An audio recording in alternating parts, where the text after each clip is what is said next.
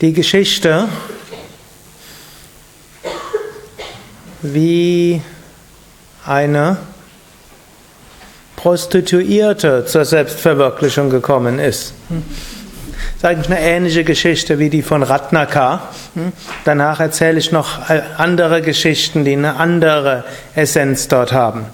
Also es gab eine Prostituierte namens Garnika und eines Tages oder eines Nachts kam so einer ihrer Stammklienten und das war ein Dieb gewesen und der hatte sie immer mit, sein, mit dem geraubten Geld bezahlt und an dem Tag war es ihm nicht gelungen, dort ein, irgendwo ausreichend Geld zusammenzubekommen. Er hatte nur einen Papagei dort ergattert.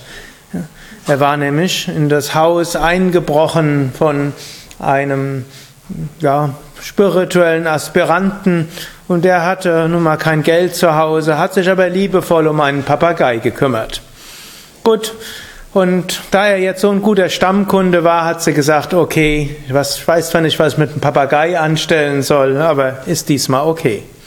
Gut, am nächsten Morgen nahm sie dann den Papagei mit nach Hause oder vielleicht war es auch schon zu Hause. Details stehen in den Schriften nicht so genau. Jedenfalls, am nächsten Tag war sie allein mit dem Papagei und jetzt fing der an zu sprechen. Om Namah Shivaya, Om Namah Shivaya, Om Namah Shivaya. Sie hatte keine Ahnung, was das jetzt war. Sie hatte auch keine Ahnung, was das sollte. Aber irgendwo fand sie das ganz schön. Und dann dachte sie, wenn ein Papagei dort jetzt nicht zu stoppen ist, dann kann ich ja mal mitsingen.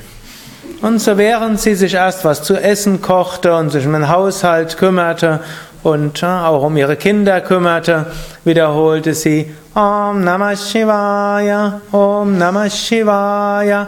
Natürlich nach einer Weile wurde es schöner als der Papagei. Om Namah Shivaya.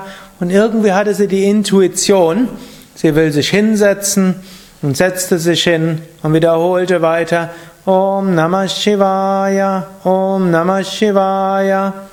Dem Papagei war es längst langweilig geworden, hatte sich irgendwo schlafen gesetzt und sie wiederholte weiter Om Namah Shivaya, Om Namah Shivaya, Om Namah Shivaya.